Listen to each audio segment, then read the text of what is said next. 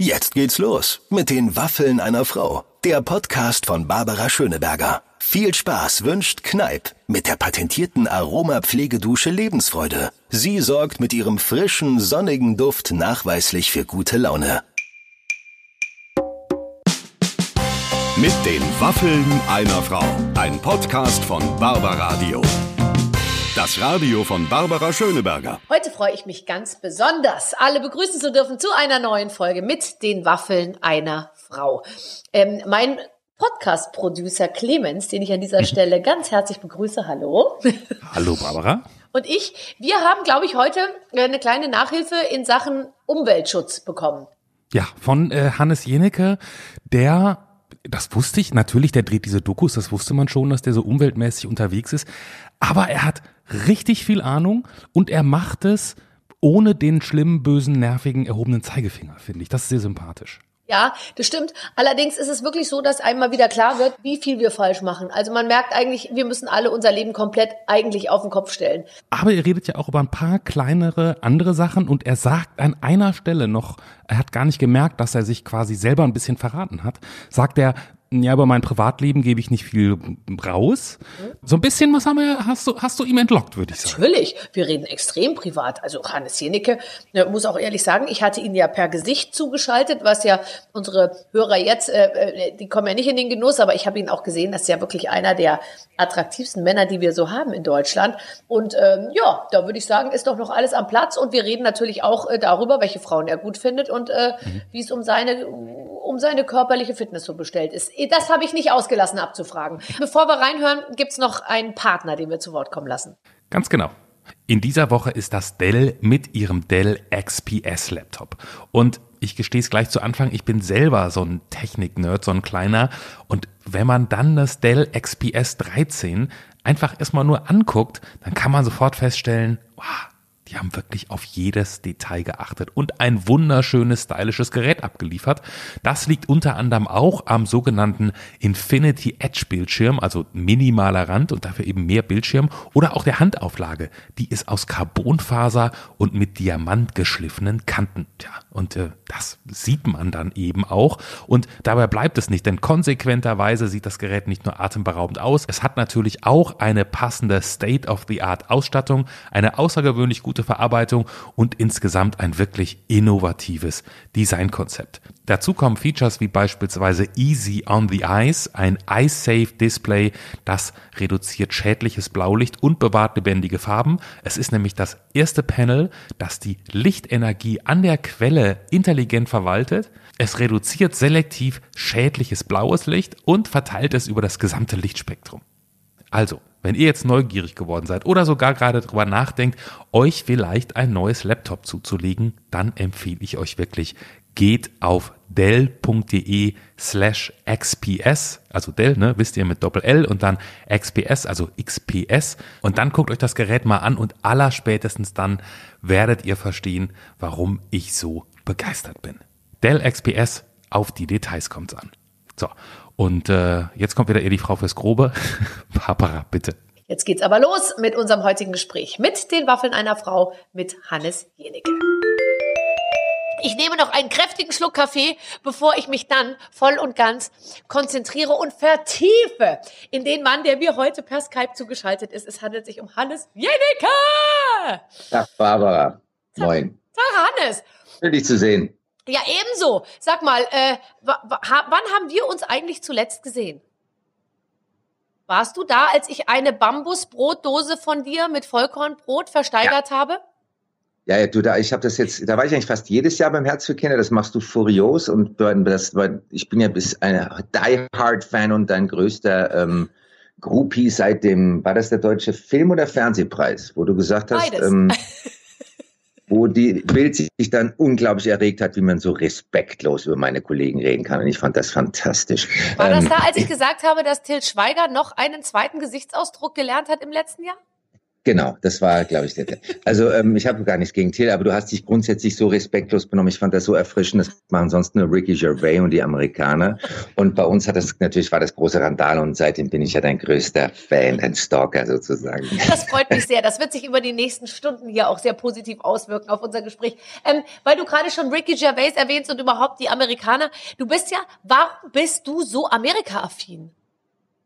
Ist relativ einfach. Ich bin als Sechsjähriger äh, umgetauft worden mitsamt meiner gesamten Familie. Mein Vater hat drüben gearbeitet in Pittsburgh, Pennsylvania, an der Uni als ähm, Proteinvirologe, irgendwas mit Biochemie. Ich habe es nie ganz verstanden. Und bin dann dort zur Schule gegangen, mhm. kam als Elfjähriger zurück nach Deutschland und bin aber dann aufgrund eines Drehbuchstipendiums 89 wieder rübergezogen.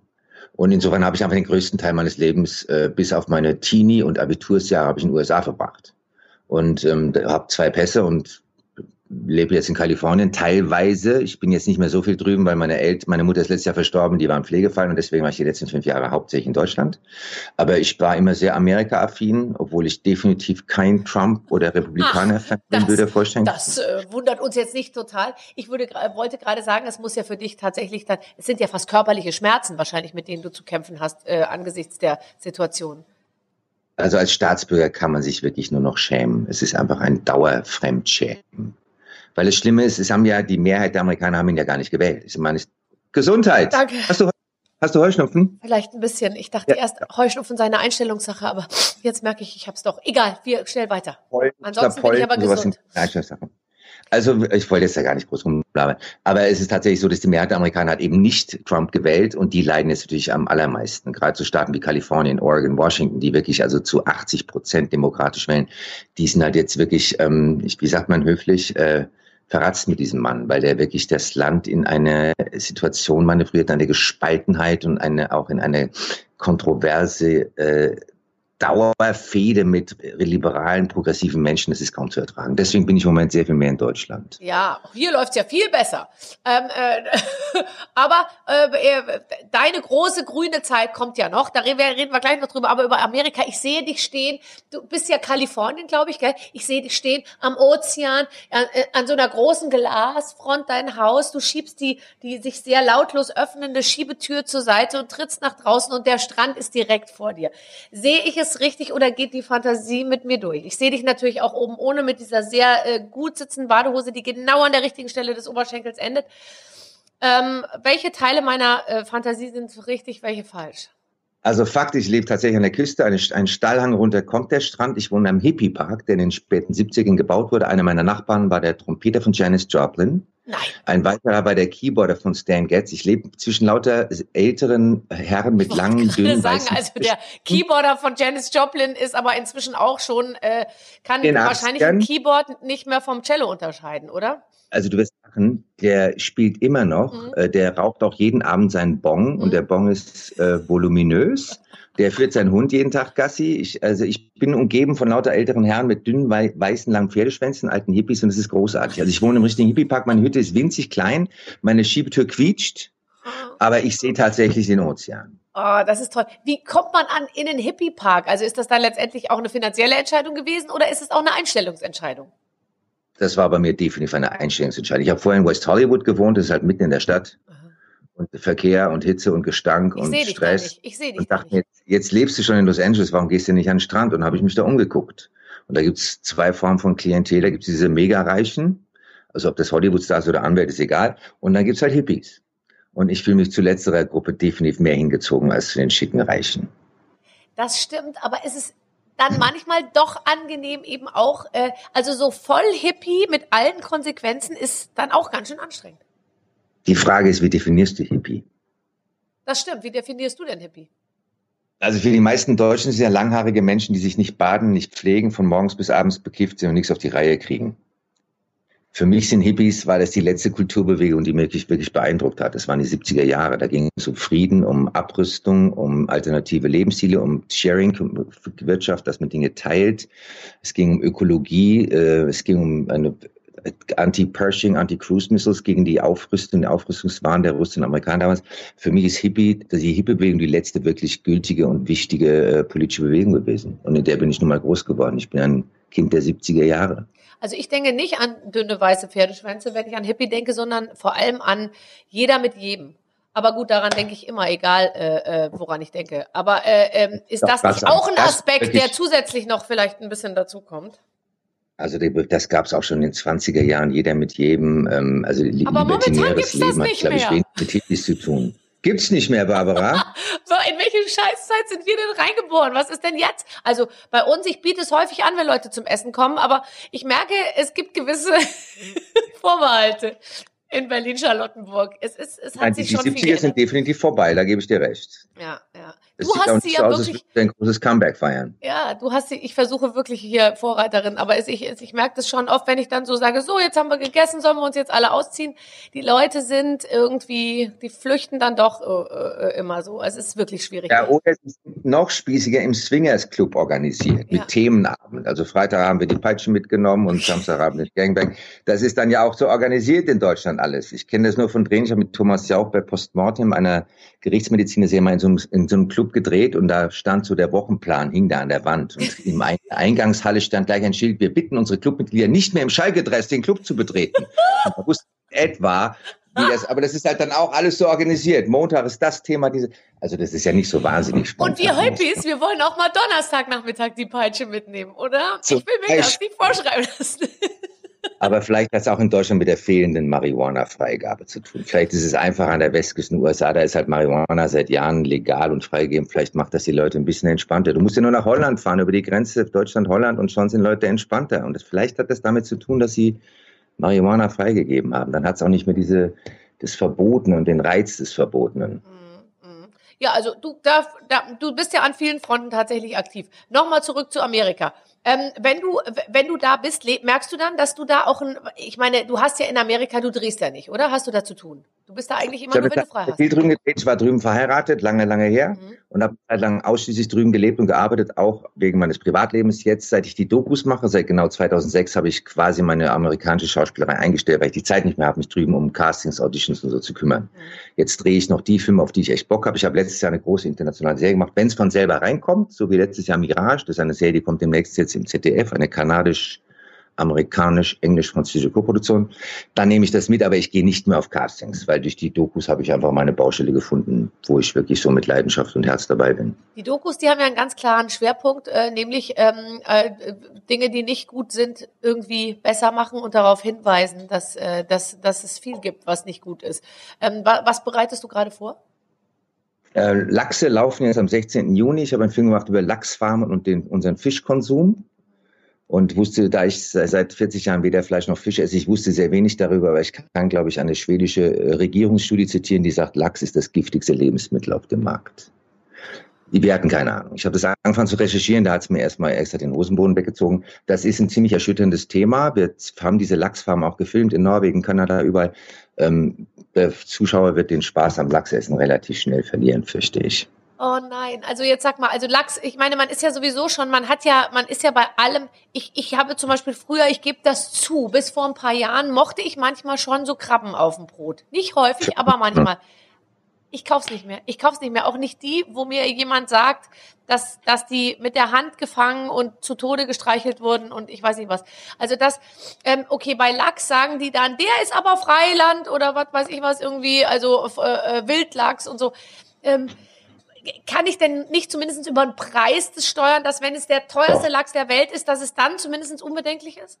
Es gibt einen Bundesstaat bzw. ein Land auf der Welt, die haben Lachsfarben von vornherein verboten, das ist Alaska. Das heißt, wenn man das Geld hat und tatsächlich einen Fischladen findet, der wilden alaskanischen, Alaskan Lachs verkauft, der ist tatsächlich frei im Ozean gefangen. Okay. Nur dann beteiligt man sich an einer Überfischung, die wiederum diese letzten Wildlachsbestände sich auch dezimiert. Also man hat die Wahl quasi zu einem gesunden Wildlachs, den gibt es tatsächlich fast nur noch in Alaska, und einem hochgiftigen Massentier-Farmprodukt. Und was in diesen Farmen verfüttert wird und was dort äh, eingesetzt wird gegen Parasiten und Viren, ist erschreckend. Okay, also wird ja verkauft als Omega-3-reiches Superfood. Erstens wird der Lachs nicht mehr mit ähm, Fisch gefüttert, sondern mit Sojapellets aus genmanipulierter Sojaproduktion in Südamerika, für das wiederum der Amazonas weggerodet wird. Also der Fisch ist faktisch Vegetarier, hat kaum mehr Omega-3 und ist halt, wird gefüttert mit Dingen, die man nicht essen sollte.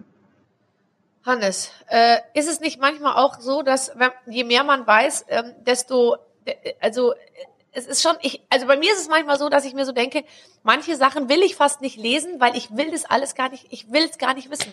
Man vermutet ja, ja schon das so. Schlimmste, aber es ist wirklich, es ist ja alles nur schlimm und es hängt ja auch alles zusammen, wie du sagst. Dann äh, das Soja, was hängt eigentlich der, was hängt die, der, die, die, die Schlechtigkeit des, des, des, des, der Lachsqualität äh, mit Brasilien zusammen? Es hängt eben alles zusammen. Wie ja, kommen wir da nochmal ja raus? Kannst du uns helfen? Lernen. Man, also Barbara, du bist der Meister des, der Kunst, dass man den Humor nie verlieren sollte. Das ist das Erste. Man kann ja, es gibt ja für alles eine Alternative. Wenn dir es nicht passt, wie Primark, H&M, C&A ein T-Shirt produzieren, dann kaufst du von einem Laden, der es richtig produziert. Und wenn dir nicht passt, wie Lachs gefarmt wird, dann ist was anderes. Es ist ja, wir haben ja für alles eine Alternative. Unser Geldbeutel ist eine unfassbar mächtige Waffe, verstehst du? Also du kannst ja mit dem Geldbeutel quasi die ganze Welt manipulieren. Und wenn wir weiter so konsumieren, wie wir das bis vor der Corona-Krise getan haben, wird das natürlich auf Dauer schiefgehen. Das wissen wir ja auch alle. Wir wissen, dass ein T-Shirt für drei Euro nicht sauber produziert sein kann. Das weißt du, das weiß ich, das weiß die Aber das Schlimme ist leider, es gibt eben auch sehr viele T-Shirts, die kosten 60 Euro und die sind in der gleichen Fabrik gefertigt. Also das heißt, da bin in ich... der gleichen Kinderarbeit, ja. nee, natürlich. Aber es gibt eben Marken und die kann man ja suchen, dafür gibt es das Internet, die eben anders produzieren. Ich hm. sage jetzt mal als Hausnummer Armed Angels aus Köln. Patagonia als Outdoor-Ausstatter. Es gibt ja eine ganze Reihe von Marken, die absolut sauber produzieren. Hess Natur, ich weiß nicht was. Man muss ja diese Ausbeuterkonzerne nicht unterstützen, die H&Ms dieser Welt und wie sie alle, und Zara und Mango und wie sie alle heißen. Das ist ja eine Wahl, die wir haben. Genau wie beim Essen. Du isst ja auch jetzt nicht den billigsten Dreck, der im Supermarkt in der Grubbeltheke rumliegt, sondern du kaufst ja hochwertiges Essen. Das ist ja eine Entscheidung weil alles Billige hat ja auch keinen Wert, es wird ja auch weggeschmissen. Es gibt diesen wunderbaren deutschen Satz, ich kann mir billig nicht leisten. Billig hält nicht lang. Ein billiges T-Shirt ist nach vier Wäschen kaputt. Kauf dir eins, was du 50 Mal waschen kannst. Es ist auch wirtschaftlich Quatsch, billig und Geiz ist geilmäßig zu kaufen. Ja, das stimmt schon. Aber ich glaube, man muss den Leuten jetzt auch gönnen, die Zeit. Jetzt haben sie sich erstmal, jetzt müssen sie sich beim Essen umstellen. Jetzt kommt also ständig Tim Melzer und Tim Raue und äh, alle, die im Fernsehen sagen, kauf gute Qualität. Führt übrigens dazu, dass, glaube ich, trotzdem immer nur noch ein Prozent äh, aller verkauften Fleischwaren biologisch sind. Also es ist natürlich, es, es ist ein großer Tanker, dass, äh, dass äh, die, die Leute, die, bis die mal umgestellt haben. Dann müssen sie jetzt ihre Klamottensachen umstellen. Dann sollen sie jeden Morgen mit dem Fahrrad fahren und so. Also es ist ja an allen Ecken und Enden irgendwie brennt es. Ich meine, womit fange ich denn jetzt an? Jetzt, wenn ich heute mit dem Lachs anfange, ich muss mir ja jeden Tag ein neues Thema vornehmen, um die Welt zu verbessern. Also ich finde es relativ einfach, wenn man erstens braucht, braucht kein Mensch Fisch und Fleisch, nachweisbar. Es fehlt dem Körper nachweisbar wissenschaftlich gar nichts, wenn du aufhörst mit Fleisch. Es gibt fantastische Dokus, uh, What the Health, Cowspiracy, Game Changers. Also ich könnte jetzt 50 Dokus runterrattern, wo du lernst, dass wir kein Fleisch und Fisch brauchen und man fühlt sich einfach auch besser. Ich bin ja seit 40 Jahren vegetarisch, beziehungsweise seit Jahren vegan. Ich bin nie krank. Ich habe nie ein Gewichtsproblem gehabt. Und du ich schmeiß auch kein Essen weg. sehr muskulös. Ja, das, kennst du Patrick Babumian, den, den ehemals stärksten Mann der Welt? Ja, der Strong? ist auch nur, der ist Veganer. Ich weiß, den kenne ich aus Game Changer. Ja. Ist, der macht das noch zehn Jahre länger als ich. Der ist seit 2005 vegan. Schwarzenegger ist vegan. Die äh, Tennis, wie heißen diese Tennismaschinen? Djokovic, ja, Williams ja, ja. vegan. Die ganzen Hochleistungssportler sind alle vegan. Das wird ja nicht publiziert, weil wir eine irre Fleischlobby haben, eine Agrarlobby, die diesen Dreck weiter verkaufen will. Wir sind ja Opfer einer, eines gnadenlosen Lobbyismus in einem Leben in einer Lobbykratie. Und das müssen wir, sagen wir mal, vor Augen führen. Was isst du denn stattdessen? Ich esse ganz viel Obst, Gemüse, Hülsenfrüchte. Ich habe es total lecker. Ich esse auch ganz viel Süßkram. Ich esse auch Eis. Kann man aus Lupinien machen. Wenn ich die Augen verbinde, würde ich schwören, ich esse normales italienisches Eis. Würde ich gar nicht merken, dass es aus Lupinien gemacht ist. Aus Lupinen? Du meinst diese Kerzenpflanze, die bei mir überall im Garten wächst? Kannst du Eis draus machen. Lupine? Lupin, ja, gibt's, du, es gibt so tolles veganes Eis. Wirst du nicht darauf kommen, dass du, dass du kein echtes Eis ist? Ich bin ja selbst Eisproduzentin und bei mir gibt's das auch. Bei mir gibt's veganes Eis, bei mir gibt's Sorbets, bei mir gibt's aber auch Eis mit einer ganz normalen Milch drin. Ich finde ja, man kann ja ab und zu sich auch mal eine normale Milch ja, gönnen irgendwie. Letztens habe ich mal einen Kaffee mit normaler Milch bestellt, da ist die Dame hinterm Tresen ohnmächtig geworden. Nein, man muss ja auch nicht alles tausendprozentig machen. Man darf ja auch mal sündigen, weißt du. Ich sündige bei Schokolade, sündige ich auch mal. Ab und zu esse ich mal ein Stück Käse, da geht die Welt nicht unter. Ich wäre verrückt. Aber sonst, also sonst verzichtest du wirklich auf Milch? Ja. Boah, Hannes. Hast du mal gesehen, wie Milch produziert wird? Ähm, ja, genau. Oder um äh, mal ähm, Arze Schröder zu zitieren, was wollte der Mann, der die Milch erfunden hat, ursprünglich von der Kuh?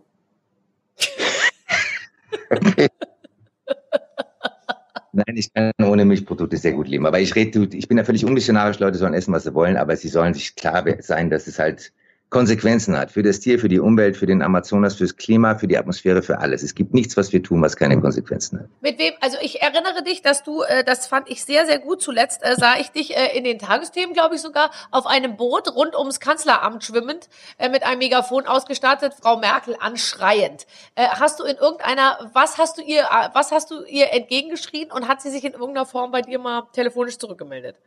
Also geschrien habe ich nicht. Ich habe einfach gefragt, warum wir keine Gesetze haben gegen diese Plastikvermüllung.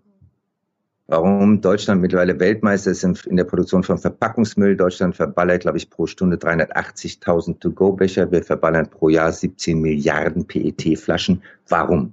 Warum wird der Quatsch nicht verboten? Warum wird er nicht besteuert? Warum gibt es nicht Mehrweg? Die ganze Nordsee ist voller, wenn jetzt, wo die Touristen nicht mehr kommen, geh mal an den Nordseestrand. Das ist eine einzige Plastikmüllhalle, weil im Moment nicht aufgeräumt wird. Das gleiche gilt für das Mittelmeer. Die Ozeane sind eine einzige Plastikmüllhalde. Warum? Weil die Politik kläglich versagt und die Industrie uns diesen Dreck dauernd andreht. Ich war in Kroatien und hatte so, wir hatten so ein ganz kleines Haus direkt an so einem ganz kleinen Strand, das waren so Kiesel und von oben, von der Terrasse guckte man da so drauf, das sah so schön aus, alles sah so schön aus. Dann ging man die paar Stufen runter zum Strand und dann guckte man genauer hin und dann sah man, dass zwischen den Kieseln jeden Morgen ganz klein, schon so klein von, den, von, der, von der Reibung natürlich, so rundgeschliffene Glassplitterding und unendlich viele dieser kleinen Stäbchen. Das sind Wattestäbchen gewesen. Ich frage mich, aber jetzt sag mir mal bitte, das habe ich immer noch nicht verstanden, wie kommt das Wattestäbchen, das ich bei mir zu Hause in den Müll werfe, dann in Kroatien am Strand äh, äh auf meine auf mein Handtuch. Den Weg habe ich noch nicht verstanden, weil die Leute schmeißen ja nicht den ganzen Dreck ins Meer. Wie, wie passiert das? Ich weiß also, es. Ich frage es jetzt hier mal blöd für unsere Zuhörer. Ich kann die Gegenfrage wäre, wie kommt deutsch bedruckter Plastikmüll nach Malaysia und Asien? Es wird natürlich irre viel Müll illegal verschifft oder auch legal. Es gibt bis heute kein Gesetz gegen die Ausfuhr von Müll, äh, von Plastikmüll. Es wird natürlich ganz viel nicht sachgemäß entsorgt. Also du bist natürlich jetzt ein Mensch, der wirft alles brav in die gelbe Tonne. Wir Deutschen machen das ja alles brav. Was wir dabei, äh, wir werden natürlich auch schamlos belogen, weil 50 Prozent dessen, was wir in die gelbe Tonne schmeißen, also in diesen Recycling-Sack, wird einfach verbrannt. Das geht in die Verbrennungsanlage, weil wir keinen Kreislauf haben bei Plastik. Frage warum? Bei Glas haben wir es, bei Papier haben wir es, bei Metall haben wir es, bei Plastik nicht. Es wird alles verbrannt. 50 Prozent wird verbrannt, unter 10 Prozent werden wirklich recycelt. Also ich könnte jetzt da stundenlang referieren, das stinkt langweilig, wir brauchen Nein, mehr Plastik. Nein, ist überhaupt nicht langweilig. Ich, ich trenne ja sogar das, das, das Fensterchen, das Plastikfensterchen ab aus pa Papierverpackungen, sage ich jetzt mal. Und das dann habe ich aber letztens, ja. weißt du, was ich, äh, was ich jetzt äh, angefangen habe? Ich habe jetzt äh, äh alle in meiner Familie dazu gezwungen, ich sag mal, wir sind ja alle ganz am Anfang. Jeder macht ja seine kleinen Schrittchen. Du lachst jetzt über mich, aber ich sag's trotzdem, ich habe jetzt angefangen, alle dazu zu zwingen, sich mit Seife zu waschen. Und nicht mehr mit. Shampoo und, äh, und Duschgel, was aus harten, meist ja schwarzen oder farbigen PET-Verpackung oh, Da bist du weiter als die meisten Braus. Zieh meinen Hut, weil äh, kein Mensch braucht diese Milliarden von Shampoo und Duschgelfläschchen. Und ehrlich, es ja gibt so Seifen, wenn du die so, sag ich mal, also äh, äh, dann äh, das äh, schäumt alles wunderbar. Ich glaube, es ist total super, weil du nicht so viel Zeug sowieso benutzt. So eine Seife hält äh, acht Wochen und du, du, benutzt, du, du, du trennst ein Stückchen Papier ab, was da drum gewickelt ist. Das kannst du noch, in, äh, sag ich mal, in, äh, äh, ja, das faltest du schön zusammen, dann ist da, es so klein wie ein Kaugummipapier. Weiter als 98 Prozent der Bevölkerung. Ich meine, ich habe nicht so viele Haare wie du und bei mir gibt es nicht mehr so viel zu waschen. Ich habe ein hartes Shampoo, das sieht aus wie ein Seifenstück, das benutze ich seit Jahren, das reicht völlig. Aber da steckt eine Martin, schon mal, da hast du Procter Gamble und da hast du diese ganzen äh, Konzerne, die halt Shampoos herstellen, Duschgels, die haben eine unfassbare Marketing-Power, die haben Milliarden für Werbung. Wer das stimmt, davon habe ich auch Werbung. schon ziemlich profitiert, dass Procter Gamble sehr viel Milliarden für Werbung hat, ehrlich gesagt. Und es ist dann natürlich schon bitter, sich vorzustellen, dass man all diese Jobs, die einem dann äh, das Leben doch schöner machen, nicht mehr annehmen darf. Aber du kannst auch für andere Sachen Werbung machen. Also es gibt ja auch Wofür Produkte, denn? Sag nochmal, welche Firma hätte denn jetzt viel Bio-Hintergrund und würde Lust haben, äh, mich zu sponsern? Ich könnte werben für ach, diese Biohöfe, da sitzt das Geld nicht so locker, sage ich dir. naja, gut. Ach, ich muss da nochmal drüber nachdenken, so in voller Konsequenz. Das ist doch wirklich. Hattest du denn das Gefühl, äh, dass jetzt während der Corona-Zeit deine Themen oder unsere Themen oder die Themen überhaupt, also wie Nachhaltigkeit, ähm, Umweltbewusstsein, Tierschutz, ähm, äh, Mülltrennung, ist es alles so ein bisschen in den Hintergrund gerutscht, oder? Wir waren so gut und dann hast du plötzlich gemerkt, jetzt geht der Individualverkehr wieder los. Ich habe sogar, ich habe angefangen, obwohl ich ja vorher äh, jede Tomate einzeln in den Wagen gelegt habe und kein, nie Papier. Ich habe es nicht in Papier, sondern ich nehme wirklich zehn Zwiebeln, lege ich in den Korb, zehn irgendwas. Ich nehme kein Papier drumherum, nichts.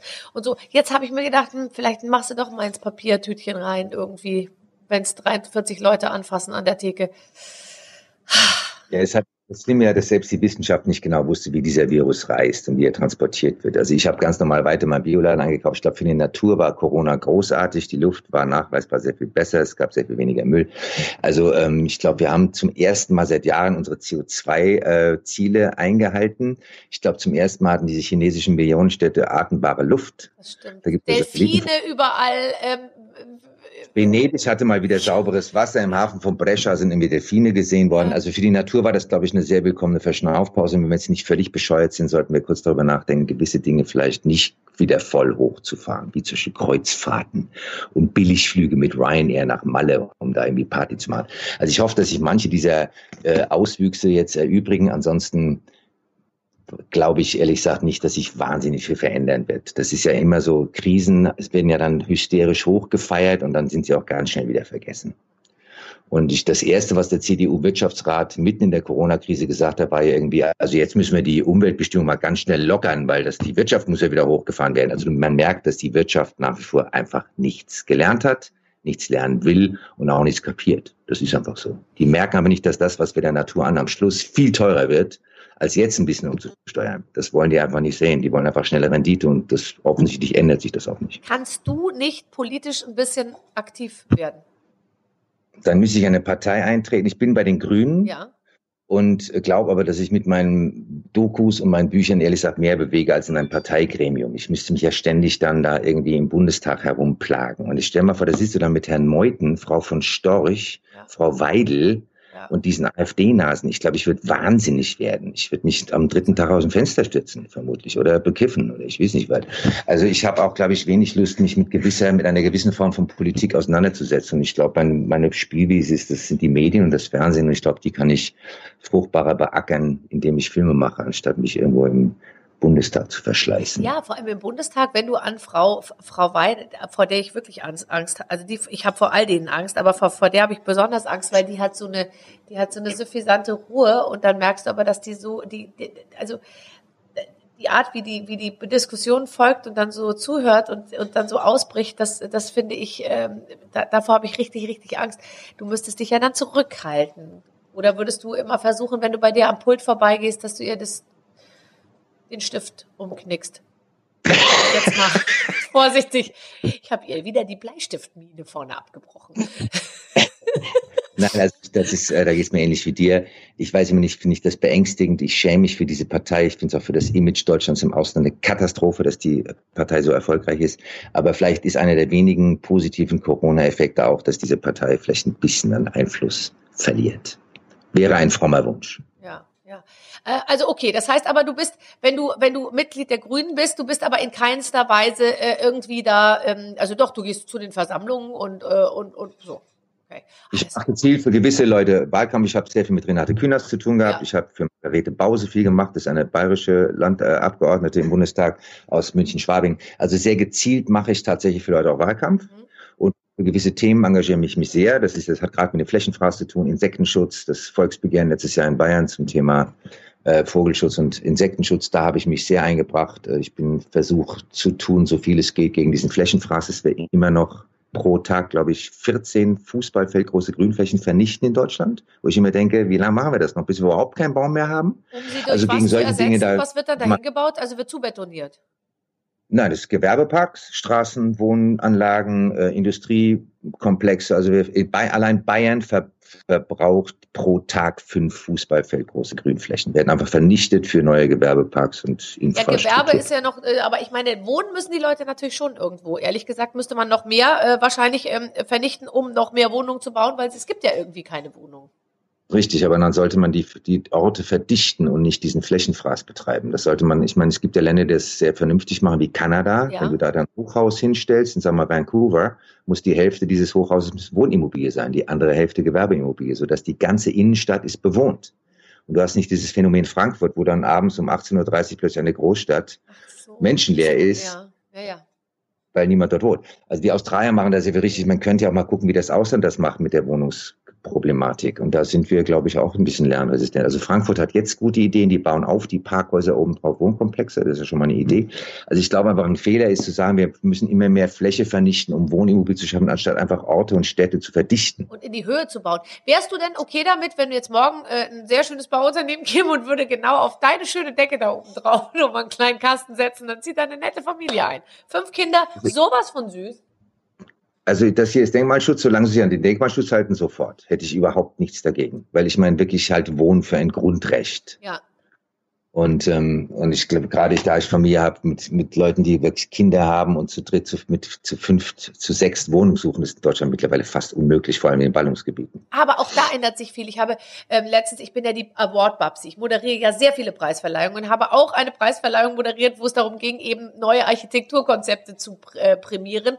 Und da, da sieht man dann eben schon, dass das auch immer mehr wieder ähm, Bedeutung gewinnt, dass, dass, dass Architektur so entworfen und gebaut wird, dass da eben dran gedacht wird, dass, äh, dass unten äh, Gewerbe reinkommt, dann oben sind Einheiten, wo die Leute alle Zugang zu grünen Flächen haben, wo die Ge Gewerbeeinheit rausgezogen wird, das Dach wird begrünt, dann haben die automatisch sozusagen so eine Spielwiese und so, dass man eben, ich glaube auch, wenn du ähm, dir anguckst in diesen großen Hochhäusern, wo alles nur Platte ist und wo alles nur Beton ist und so trostlose Spielplätze, die verlassen sind, da kommst du auf schlechte Gedanken. Das ist ja einfach klar. Wenn du, wenn du nur Hässliches siehst, hast, hat man auch andere Gedanken, glaube ich, wie wenn du auf, auf ein bisschen Schönheit, äh, Natur und auf Grünes guckst.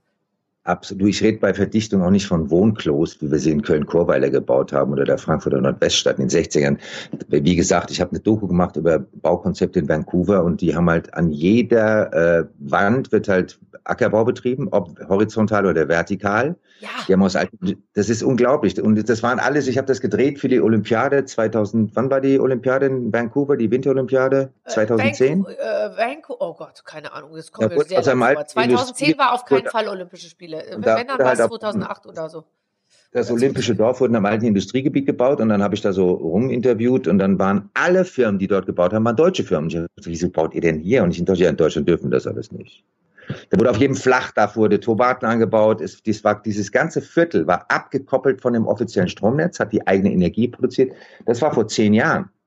Und ähm, die Technik ist ja längst da. Man muss sie muss halt umgesetzt werden. Und du hast völlig recht. Es gibt fantastische moderne Architekturkonzepte und auch Wohnkonzepte, aber sie müssen halt umgesetzt werden. Und die müssen wahrscheinlich auch gefördert werden. Also jetzt merke ich ja, dass du sehr viel weißt, auch in sehr vielen Bereichen. Das heißt, das ist natürlich auch ein Wissen, was dich die ganze Zeit begleitet. Bist du dann so ein bisschen wie, äh, zu, lustig, bei mir war mal Anke Engelke, ich kann es erzählen, weil sie hat es auch selber in meiner Show erzählt, die dann in meinen Kühlschrank geguckt und dann gesagt hat, du hast aber noch sehr viel verpackte Sachen und so. Also die hat mich richtig die ganze Zeit so, ach so macht ihr das hier noch? Ach so, ja, ich dachte, du hättest schon so und so. Also die hat natürlich mit ihrem, sage ich mal, relativ, wie soll ich sagen, strengen Umweltblick sehr strengen Umweltblick auf alles geguckt. Kannst du noch normal zu Freunden gehen und so lächelnd irgendwie an der S-Klasse vorbei äh, ähm, durchs, durchs, durch den Garten gehen und dann irgendwie ähm, die, die, die, die Grillfackel für 1,29 äh, essen? Oder also da, wirst du da ein bisschen ungemütlich? Ich denke, das dafür hat der liebe Gott den Sarkasmus erfunden. Weißt du? Ja. Solange das mit Humor daherkommt, finde ich, darf man ruhig rumkritteln. Ansonsten halte ich die Klappe. Ich finde es schrecklich, wenn Leute mit, mit dem erhobenen Zeigefinger durch die Gegend tun sagen, Barbara, das darfst du aber nicht.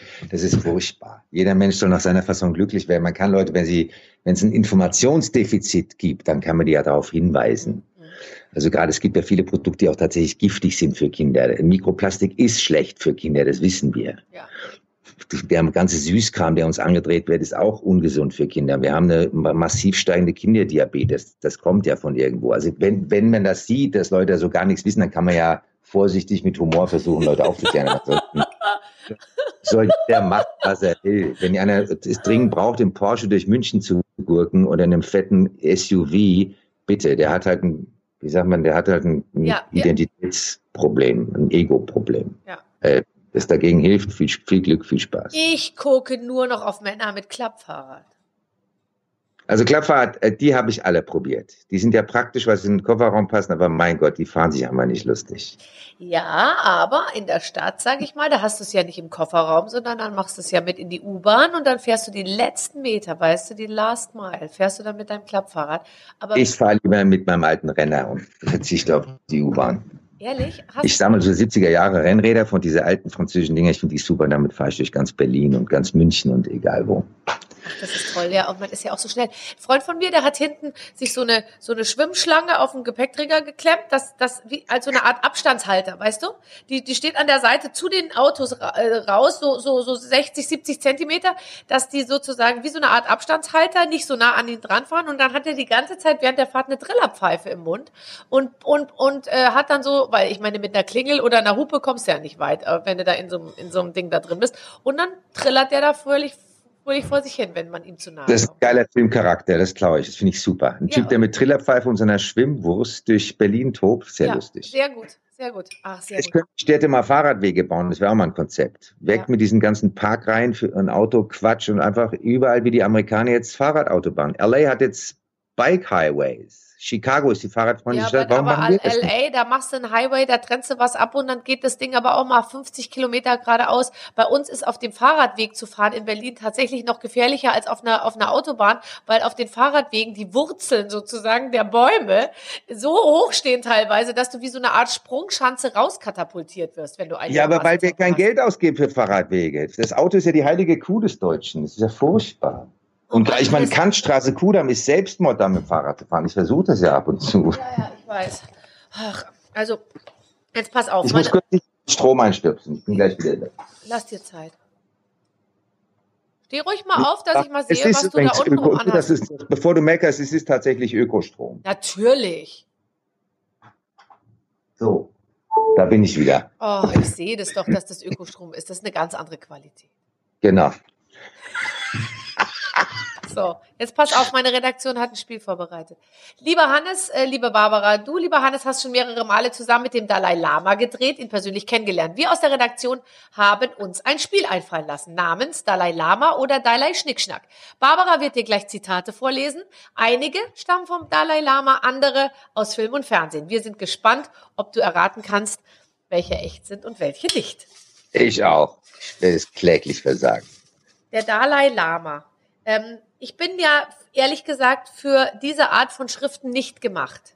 Das ist mir zu, wenn es dann zu Weisheitenmäßig äh, wird und so, dann ich steige da aus, ehrlich gesagt. Ich, bin ich habe ihn als politische Figur interviewt, nicht als spirituellen Führer. Ja, gell? Also beim ging es um das, die Tatsache, dass China dieses Land besetzt hält und okay.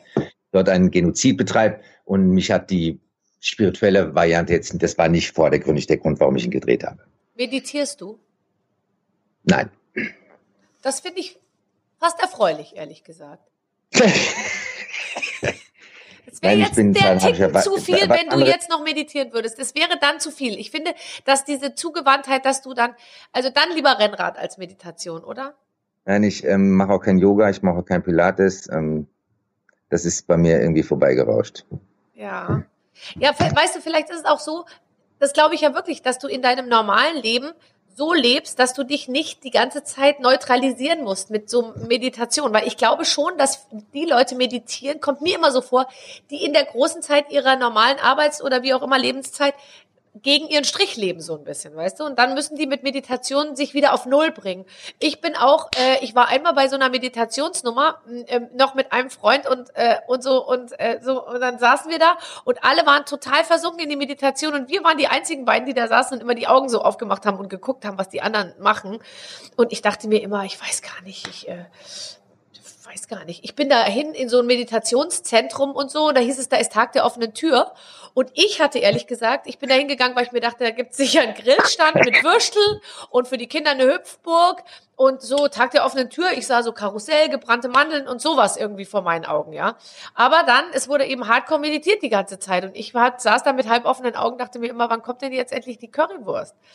Aber naja, also wie gesagt, ich bin dafür auch nicht so gut. ich ich habe mich auch mal ähm, ähm, hier hypnotisieren lassen. Da ist ein ähm, der Hypnotiseur, der hat mich gleich aussortiert. Da waren so zehn Leute, die lagen da so auf dem Boden.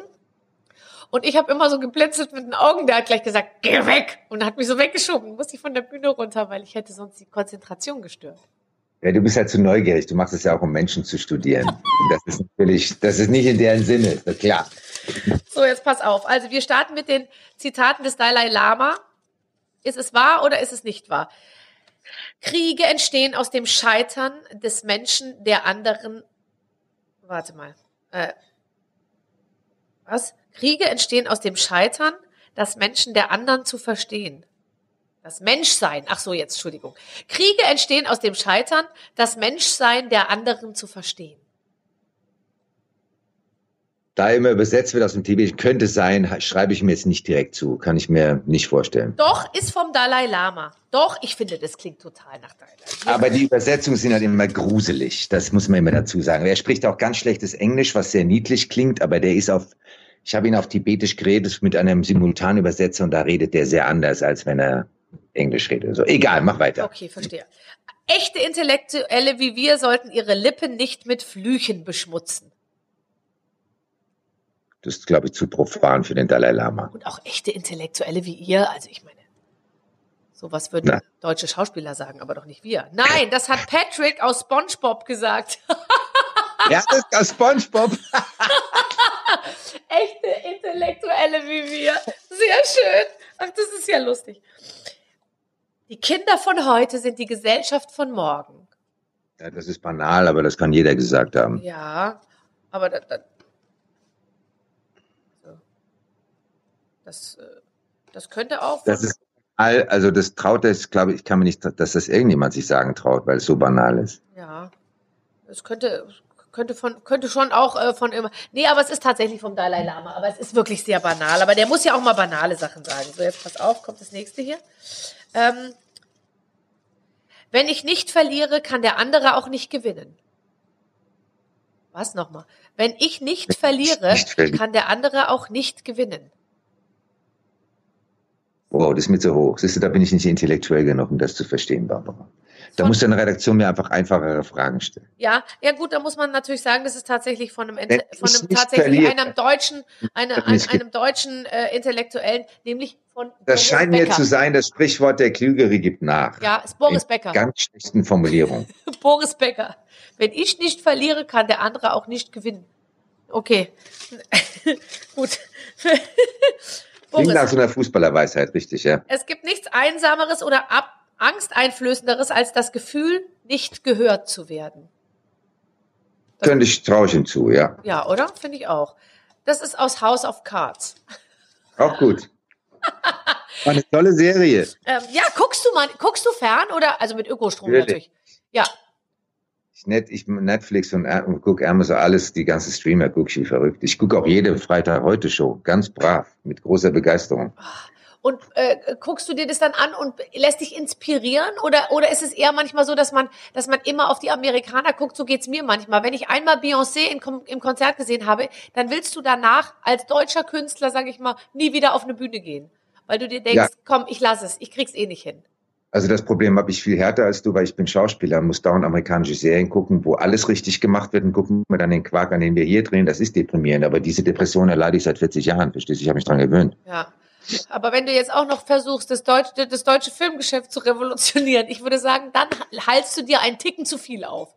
Barbara, das versuche ich bei jedem Film, genau wie du das machst. Du versuchst ja auch deutsche Unterhaltung mal ein bisschen auf locker zu trimmen. Das ist halt ein, eine Sisyphus-Arbeit. Ich versuche bei jedem Film das besser zu machen als der deutsche Schnitt, gerade diese Krimi-Flut, die wir haben. Dass es vielleicht mal nicht eine Leiche ist am Anfang des Films und zwei Kommissare kommen. Wer waren das? Ja. Das kann man ja anders erzählen. Ich versuche, ich habe den Amsterdam-Krimi mache ich jetzt für die ARD und da versuchen wir etwas verzweifelt, dieses Genre mal aufzubrechen. Das ist ein unfassbarer Kampf, aber ich habe es noch nicht aufgegeben. und, und zwar, äh, das machst du ja schon eine ganze Weile, oder? Also Amsterdam-Krimi, das gibt's doch schon eine ganze ja, Weile. Teil 3 und 4 kommen jetzt im Juni. Okay. Also wir haben 1, 2 letztes Jahr gemacht, mhm. gedreht 2018, sind gelaufen 2019, haben wir letzten Sommer Teil 3 und 4 gedreht und die kommen jetzt. Ja, die also wir haben vier gedreht bisher. Kommen jetzt demnächst und das Tolle ist, du hast dir ja auch noch den Amsterdam-Krimi ausgesucht. Also es hätte ja auch äh, der Münster-Krimi oder der der äh, der der Salzgitter-Krimi werden können, aber es ist eben Amsterdam ist das auch, finde ich, also ich habe ja mal eine Rolle angenommen, ohne durchzulesen, worum es geht, weil ich nur gehört habe, es wird in Wien gedreht. Weil ich mir dachte, ich will unbedingt nach Wien ein paar Tage. Ist mir wurscht, worum es geht. Ich hätte es durchlesen sollen. Es ging dann um einen äh, Sexmaschinenmann, der ähm, die ganze Zeit äh, für Geld, äh, Geld, also Sex für Geld macht. Und ich war eine seiner Kundinnen. Äh, ich hätte es durchlesen sollen, tatsächlich. Da stand also das Drehbuch, Gitti bläst Georgie. Und dann habe ich morgens gesagt, was ist ja lustig, wer ist denn die Gitti? Und dann sagt der, der Regisseur zu mir, du. Und ich, ah ja, stimmt, richtig, Moment, ich lese es kurz. Aber ich hatte gar nicht so viel Text. Ach ja, egal. So. ist wirklich passiert. Gitti bläst Georgie. So, meine Philosophie ist Freundlichkeit. Aber das kommt doch vorbei. Das ist definitiv der Dalai Lama. Absolut. Der lächelt wirklich die ganze Zeit. Fast so ein bisschen wie diese älteren Schauspielerinnen, die sich den Goldfaden haben einziehen lassen. Die lächeln auch den ganzen Tag. Das hast du gesagt. Ja, jene, die an allem zweifeln, sind die, die am Ende richtig liegen. Glaube ich nicht. Pep Guardiola. Aber jetzt mal bei, bei, bei allem, sage ich mal, was du, was du Gutes tust und was du an guten Ansätzen hast, sitzt du nicht auch mal besoffen mit einer billigen Currywurst irgendwie in der Ecke, guckst Fußball und und und und und äh, und, und redest über Frauen? Leicht also ich habe Freunde, denen ich das sehr gern tue, aber ich bin, ähm, nein, ich äh, Currywurst nicht, bin, ich vertrage nicht viel Alkohol, ganz schlecht bei mir. Mhm. Es gibt ähm, und ich bin fanatischer Wassersportler. Das heißt, wenn ich mal Zeit habe, dann gehe ich irgendwo surfen, Kitesurfen, segeln und dann am liebsten mit Kumpels und was auf Segelbooten los ist, weiß man ja. Äh, das mache ich sehr gerne, aber nicht in der Ecke rumliegen, Bundesliga gucken und das ist mir einfach zu, das ist mir echt Zeitverschwendung. Okay. Ich gucke faktisch keinen Sport. Jetzt kommt da hinten jemand und läuft durchs Bild. Ja. Hallo? Und den sieht man nicht, denjenigen. Das ist das Tolle, weil es alles unscharf ist im Hintergrund. Ja, das, ich kriege gerade meinen Tesafilm zurück. Der wurde gerade gebraucht für Schulprojekte. Du kriegst, hallo, du kriegst einen Tesafilm zurück. Oh Gott. Aber du weißt schon, dass Tesafilm aus Plastik ist? Ja, ich weiß. Aber ab und zu braucht man ihn. Also ich weniger, aber man braucht ihn ab und zu. ah, du klebst doch alles Den mit Schmuck aus, aus Schafsdarm, oder? Ach, wie schön. Ähm, wann warst du zuletzt in der Kirche? Vor meinem, an Weihnachten, bevor meine Mutter verstarb. Das war Weihnachten 2018. Okay, und da bist du in die Kirche bewusst gegangen oder wusstest Meine Mutter war eigentlich aus der Kirche ausgetreten und ist auf ihre, ich hatte einen schweren Schlaganfall mit ähm, Mitte 80, saß dann im Rollstuhl und dann hat sie irgendwie die Religiosität für sich entdeckt. Es war auch ziemlich egal, was das für eine, also sie die, es war lustig, wenn bei Schlechtwetter sind wir in die protestantische Kirche gerollt, weil die war näher, bei Schönwetter in die katholische, die war weiter. Aber sie wollte sich dann irgendwie wieder in ihren letzten Jahren mit dem Thema Gott beschäftigen. Und aus Respekt habe ich sie da immer hingeschoben, bin auch mitgegangen und habe mir das angeguckt. Ich selber bin auch aus der Kirche ausgetreten. Also äh, ich habe dann sehr kritisches Verhältnis, aber wenn Leute das Bedürfnis haben, sich religiös zu beschäftigen und engagieren, finde ich das absolut ähm, ernst zu nehmen. Wer ist für dich die schönste Frau der Welt? Der die schönste Frau der Welt ist? Aha. Also ich, die Frau mit, also meine eigene Frau ist, die gucke ich schon sehr gerne an. Mhm, mhm.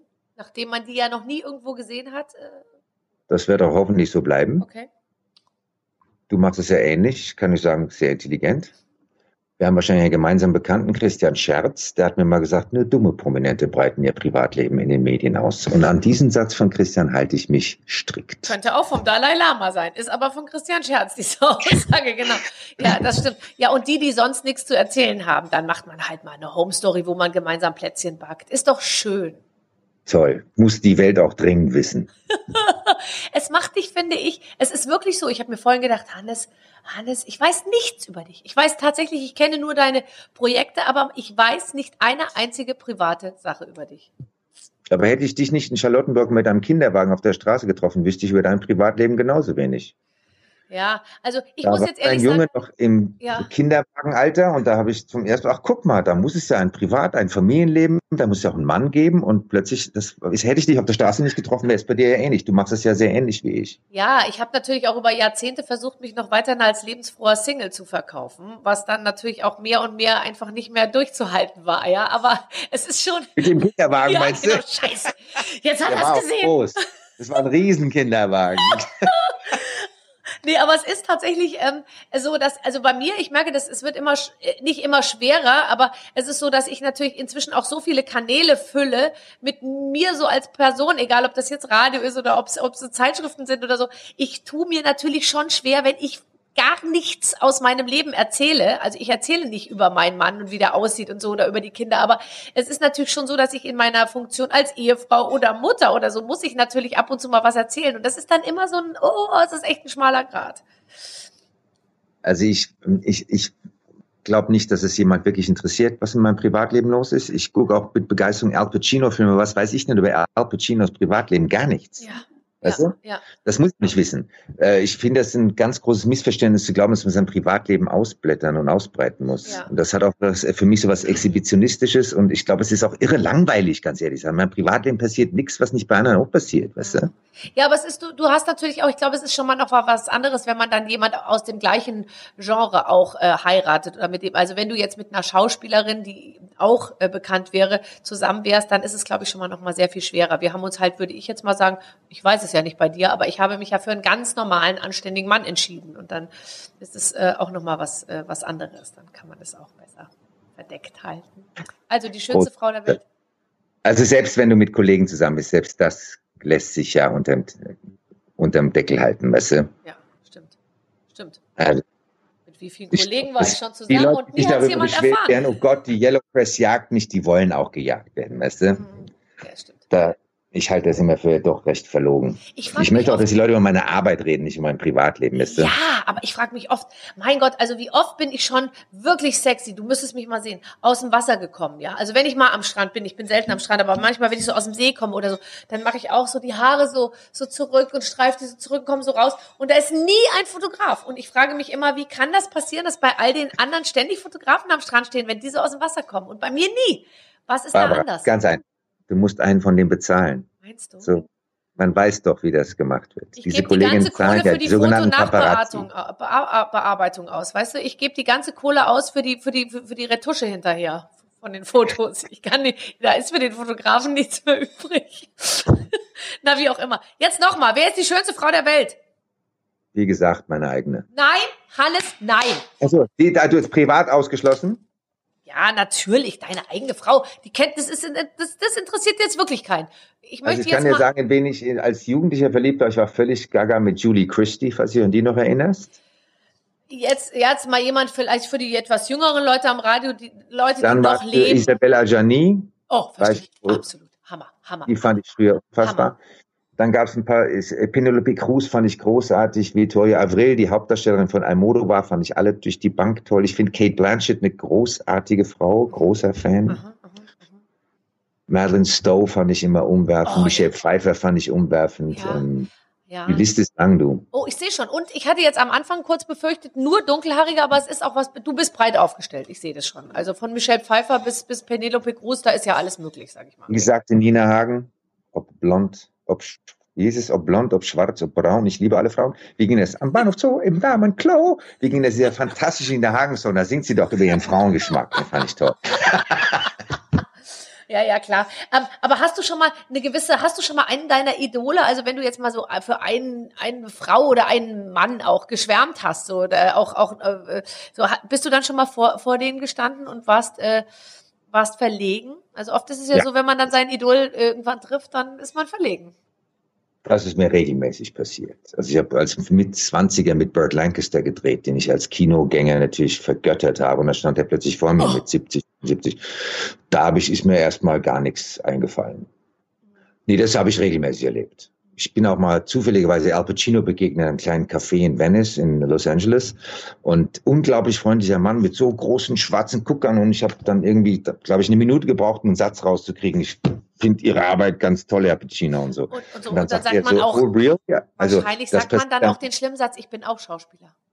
Nein, das habe ich, das habe ich mir verknüpft. Ich habe irgendwas gestammelt von wegen I love your work und ich bin totaler Fan und so. Ja. Aber ähm, nein, das passiert dir regelmäßig in der Branche, ist doch klar. Ja, ja, Al Pacino ist wirklich, den habe ich auch mal getroffen. Einer der wenigen Schauspieler, die ich getroffen habe. Al Pacino kam mir in San Francisco entgegengelaufen. Oder nee, es war Andy Garcia. Ich weiß es Auch.